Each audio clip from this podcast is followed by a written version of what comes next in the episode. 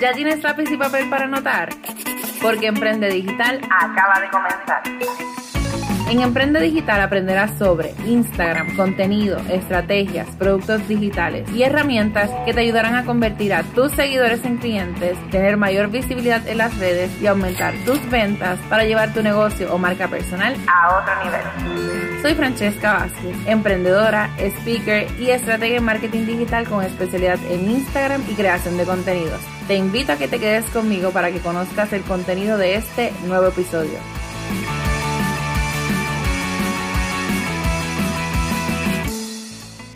Y comenzamos este episodio de tu podcast Emprende Digital número 66, el primer episodio del 2023 y claro, nuevo año, nuevas metas por cumplir. Así que en esta primera parte quiero brindarte 5 consejos de 10 en total para prepararte desde el punto de vista personal financiero y desde el punto de vista de negocios porque hace unas semanas yo les compartí una historia por Instagram eh, a toda mi audiencia y el 91% me pidió que les compartiera lo que estaba haciendo. Así que ustedes piden y yo obedezco. So, vamos allá y lo primero que debes saber es que hay diferentes formas de organizarte o prepararte según tus necesidades y tu tipo de negocio. Pero lo que vas a escuchar no es sacado de Google, ni de videos virales, de otras personas, de otros gurús, ni nada por el estilo, sino lo que en realidad nosotros hemos estado haciendo en la agencia y en definitiva, lo que de verdad yo estaba haciendo para lo que es a nivel eh, mío, obviamente personal.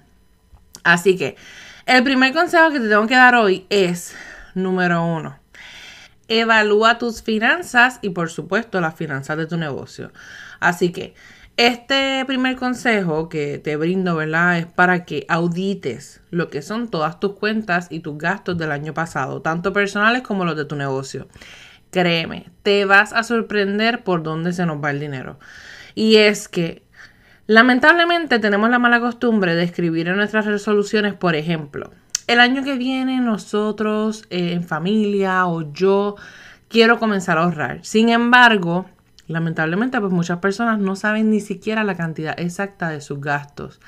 Y ojo, esto no es algo que tengas que hacer tú si es algo tedioso para ti o no te gusta. A mí me encanta hacerlo porque como he dicho antes, pues mi background es en el área de contabilidad y estadística. No obstante, es algo que comencé a delegar en el 2022, pero que en consultoría nosotros trabajamos con los clientes porque créeme, no hay manera de tú poder crear un plan para un nuevo año o un plan para tu negocio sin saber primero dónde tú estás parado. Así que descarga todos los estados de cuenta, incluyendo tus tarjetas de crédito y las de tu negocio, pero estas las contabiliza obviamente aparte. No mezcles lo que es de tu negocio con la parte personal.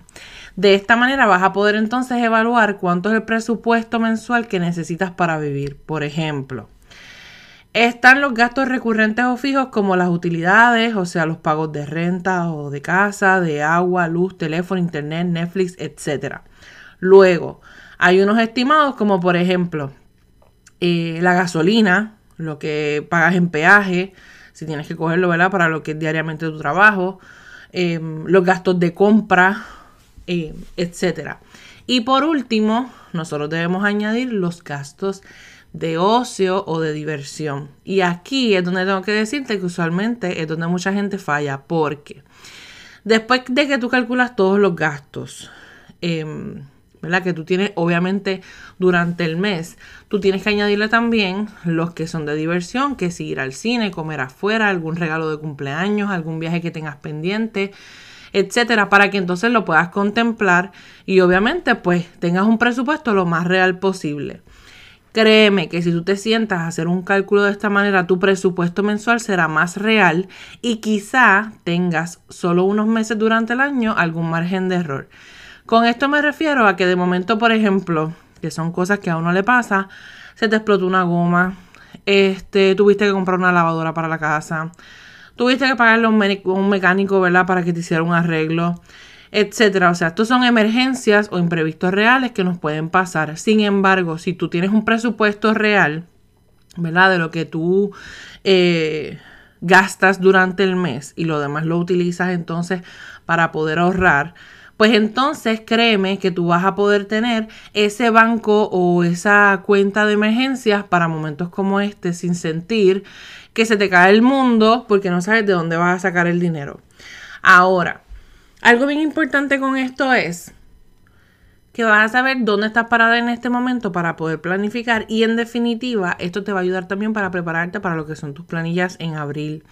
Ya sean, pues volvemos, las tuyas o las de tu negocio. Así que no lo dejes para lo último y aprovecha entonces este momento que como quien dice estamos frescos, estamos comenzando un año, para que entonces te puedas sentar con este tema y vuelvo. Puede ser alguien que te trabaje la contabilidad o las finanzas o en el caso de nosotros puedes solicitar una consultoría para hablar entonces de estos temas. De aquí, ¿verdad? De esa gran importancia de ese primer consejo sale el segundo, que es toma decisiones. Así que una vez ya tú sabes dónde estás parada, ¿verdad? Y cuánto es el dinero que ganaste o que gastaste durante el año pasado, lo que vas a hacer es, vas a tomar decisiones. porque Ya que tú sacaste un listado de tus gastos y sacaste ese presupuesto mensual y te diste cuenta de que a lo mejor estás gastando mucho comiendo afuera, que es lo más común, o que debes renunciar a tu trabajo y buscarte otro si es que trabajas para un patrono porque el dinero no te está dando y necesitas una nueva oportunidad. O que de igual manera necesitas prescindir de los servicios de alguno de tus empleados, pues porque evaluaste y te diste cuenta que no le puedes seguir pagando. O que al contrario, que necesitas delegar y necesitas eh, pagarle a una persona, o sea, tienes la capacidad para hacerlo y reclutar a alguien, porque X tarea te toma mucho tiempo.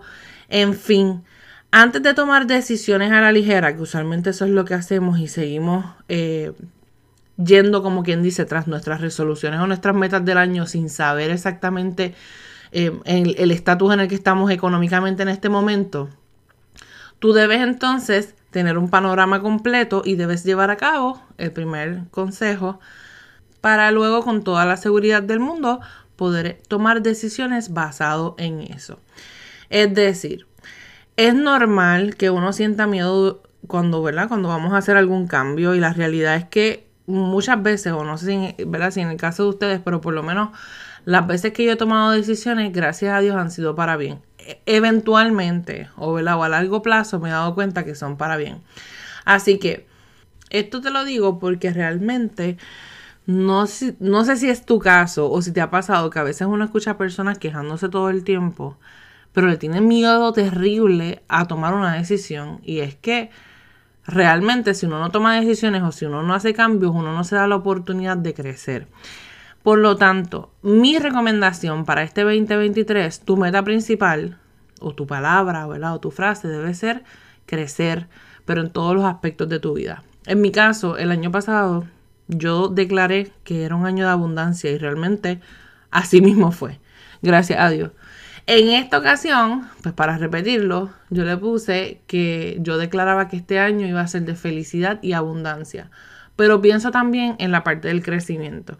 Y eso, como te digo, en todos los aspectos de tu vida. Así que la toma de decisiones es más que necesaria en el punto donde estemos, tanto el punto personal como en el plano de negocio, para cualquier cosa. Y sobre todas las cosas, ¿verdad? Para poder entonces crecer. Entonces, el consejo número 3 que quiero darte hoy para que entonces te puedas organizar y preparar para triunfar con este 2023 es que busques fuentes de financiamiento u opciones que impacten tus impuestos. O sea, ya una vez tú conoces tus finanzas y antes de sentarte a planificar debes evaluar las decisiones que debes de tomar en cuanto al tema, pero aquí también entran unas decisiones que pudiéramos tomar si necesitamos, por ejemplo, financiamiento para lo que es nuestro negocio. Eh, claro, investigando entonces opciones, quizá como préstamos a bajo interés, inversores que puedan entonces unirse, financiamiento gubernamental, propuestas que incluso uno pudiera solicitar o programas, ¿verdad? Que también tienen eh, premiaciones muchas veces al finalizar. Todo esto tú lo puedes evaluar para ver si tú puedes entonces solicitarlo en caso de ser necesario para tu negocio. Ahora, asegúrate de compararlas bien y de elegir la que mejor se ajuste a tus necesidades, pero sobre todo la que sea más rentable para ti y la que puedas sostener a largo plazo. De igual manera, cuando yo menciono opciones que impacten tus impuestos, me refiero a que, por ejemplo, vamos a suponer que tus ingresos del 2022 fueron muy altos y que como nosotros, o sea, hablo de mi esposo y de mí, eh, todavía nosotros no tenemos hijos para poder poner en las planillas, así que, eh, o gastos adicionales como por ejemplo la casa y demás, pues entonces tenemos que auscultar qué otras opciones nosotros tenemos para poder minimizar un poco lo que son los gastos en cuanto, ¿verdad? En cuanto a planillas o a taxes o impuestos se trata. Así que eh, yo me di a la tarea, y esto era una de las cosas que le quería compartir, de buscar qué cosas nosotros podíamos hacer para evadir, entre comillas, legalmente lo que son eh, impuestos.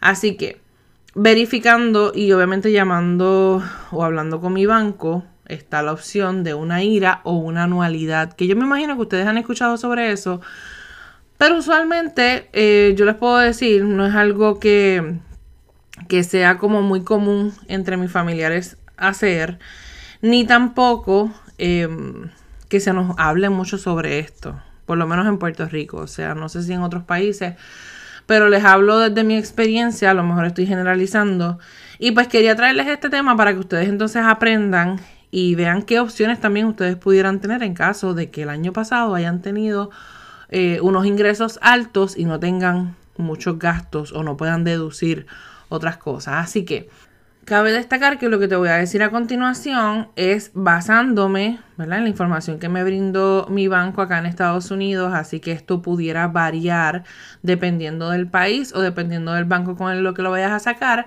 pero antes de entrar en los detalles, como siempre les he dicho en el intro, saca lápiz y papel y préstame atención porque vamos a hablar en arroz y habichuela de lo que es una IRA y una anualidad. Y es que básicamente son, ¿verdad? O sea, lo podemos visualizar como inversiones que uno hace a largo plazo para lo que será tu retiro.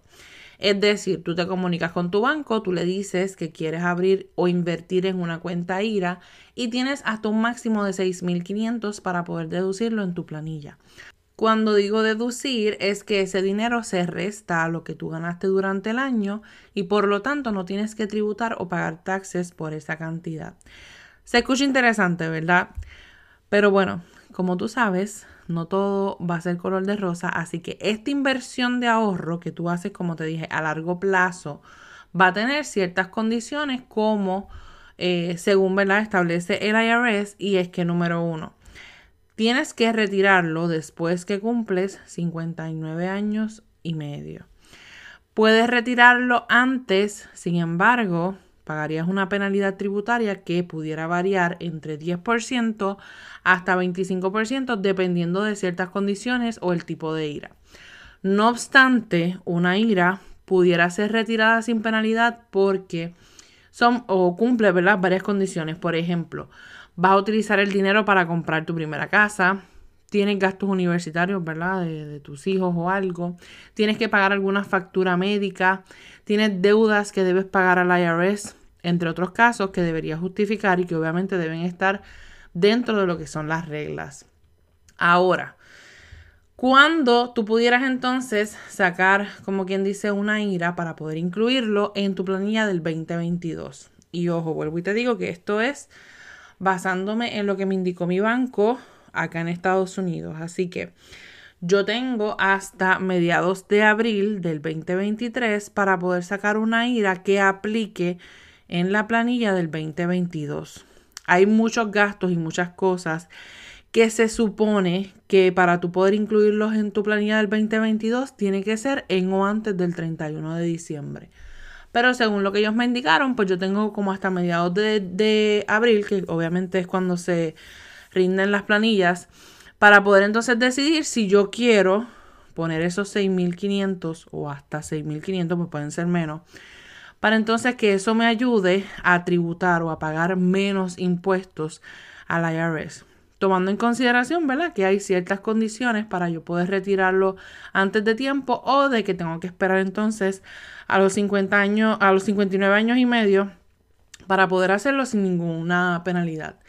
Ahora, la anualidad es parecida, pero tú puedes eh, invertir mayores cantidades de dinero, ¿verdad? Lo que es 6.500 y viene siendo eso mismo, un dinero que estás recibiendo anual a partir de aproximadamente igual los 59 años y medio, según las condiciones también de tu banco al momento de tú sacar esta anualidad. Así que, por ejemplo, vamos a suponer que tú inviertes o guardas en esa anualidad 100 mil dólares. A partir de los 60 aproximados, el banco te dice que tú estarás recibiendo pagos de 508 mensual. Por lo tanto, básicamente para tu poder entonces recibir ese total de los 100 mil dólares a 508 mensuales, tú vas entonces a estar recibiendo esa cantidad durante 16 años y medio.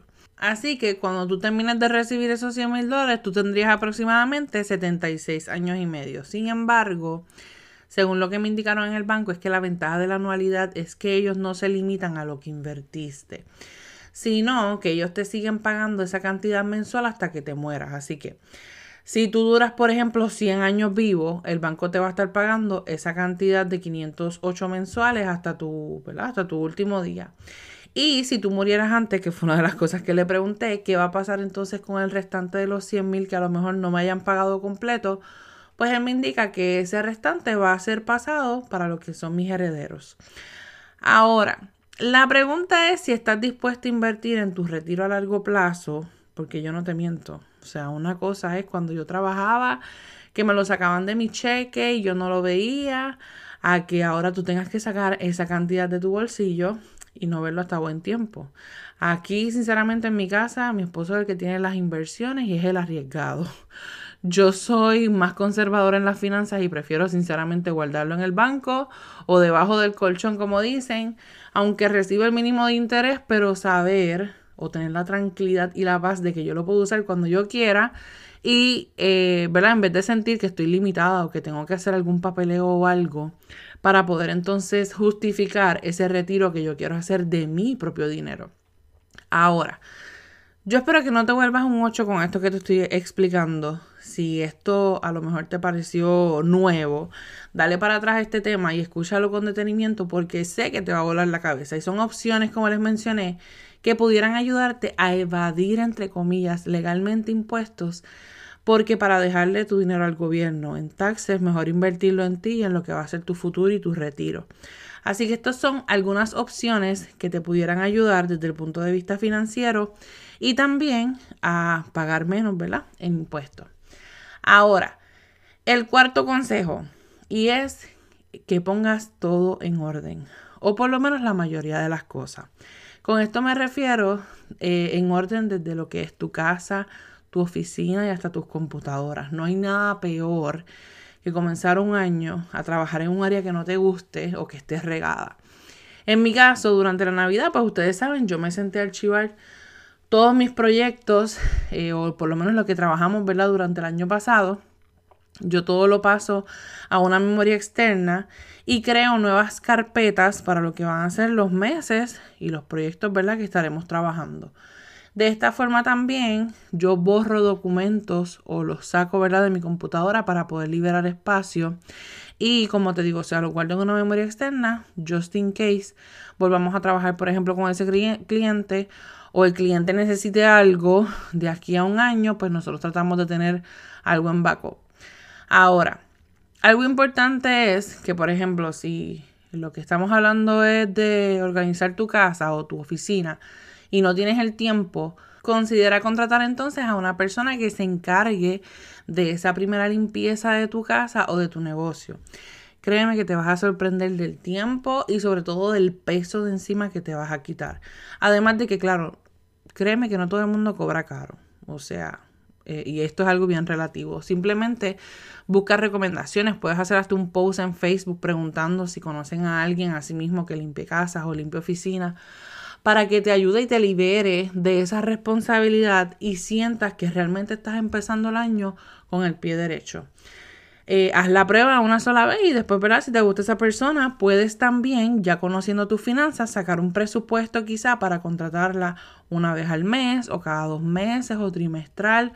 En fin, como tú entonces quieras manejarlo. Yo te soy sincera, o sea, si yo tuviera la oportunidad de tener a alguien de confianza nuevamente este, por acá, yo prefiero sacrificar la comida afuera y mejor pagarle a alguien para que me ayude que ahora cuando tengamos a la bebé en definitiva es una de las cosas que vamos entonces a considerar porque es una responsabilidad menos Y a veces lo que necesitamos es la ayuda de un solo día. O sea, no, no tiene que ser algo constante, pero que nos saquen entonces de esa responsabilidad para poder dedicarnos a hacer otras cosas.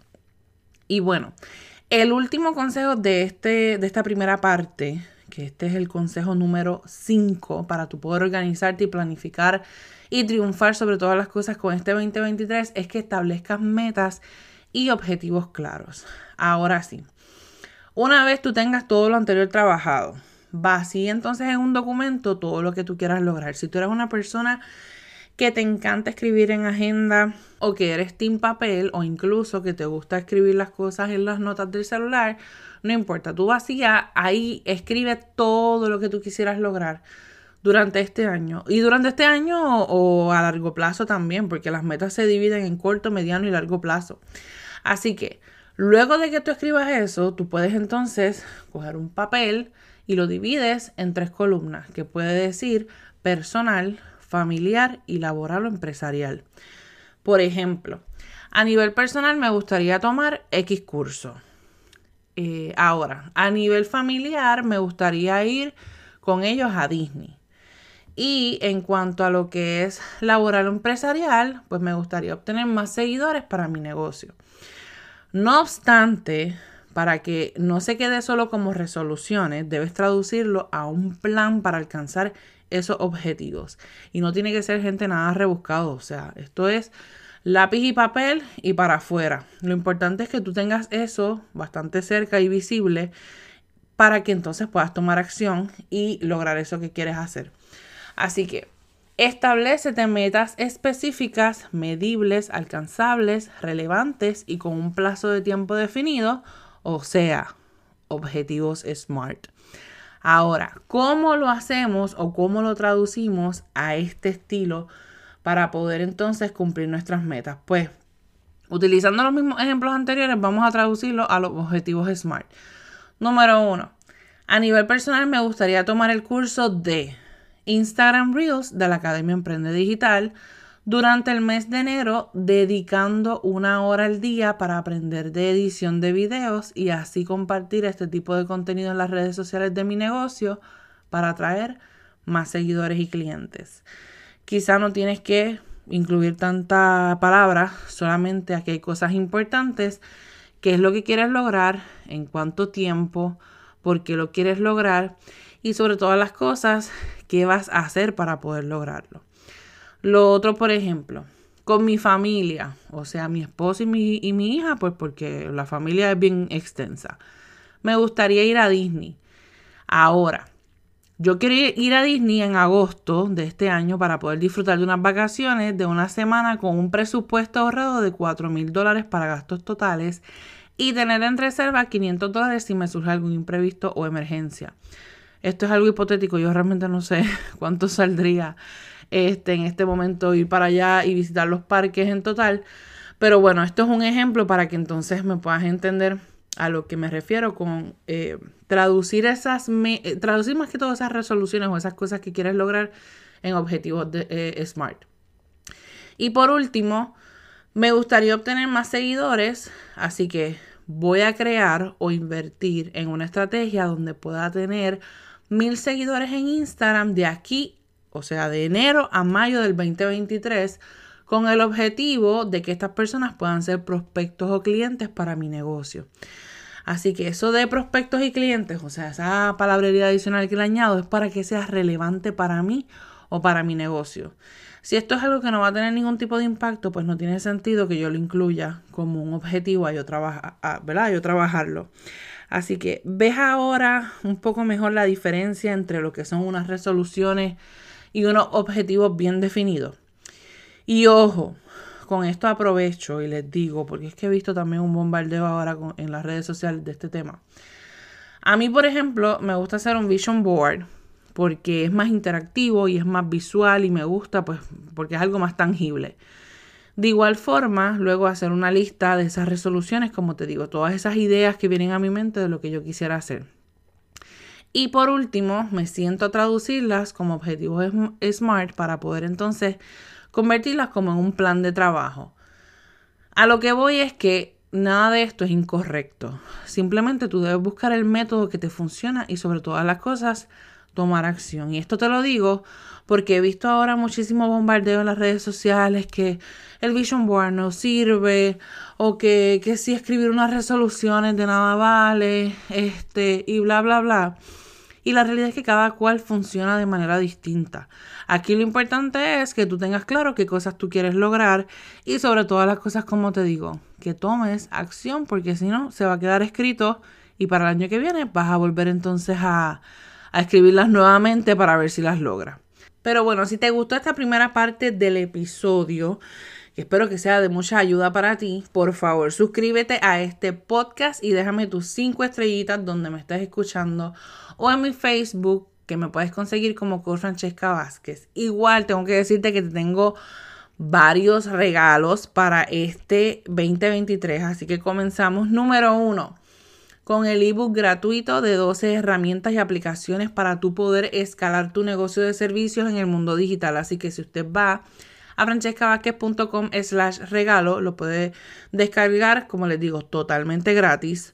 O también tenemos otros regalos que usted puede ir directamente para verlos todos a francescavázquez.com slash regalo. Y ahí también les tengo un ebook de 101 servicios, o sea, 101 ideas de servicios que usted puede vender de manera online y trabajando desde su casa. Créanme que son lo más rentable y lo que hay ahora mismo eh, como decimos, último en la avenida, que usted entonces puede lograr y monetizar con su conocimiento o su experiencia. Ahora, ¿qué es importante? Que usted me siga en las redes sociales como por Francesca Vázquez en Instagram y Facebook y como les digo, que se suscriban y me dejen entonces sus cinco estrellitas de cómo les pareció este episodio o este podcast. Si tienes dudas, sabes que siempre estoy a tu disposición. Recuerda que estuviste escuchando tu podcast Emprende Digital con Francesca Vázquez y aprende desde donde sea. Chao.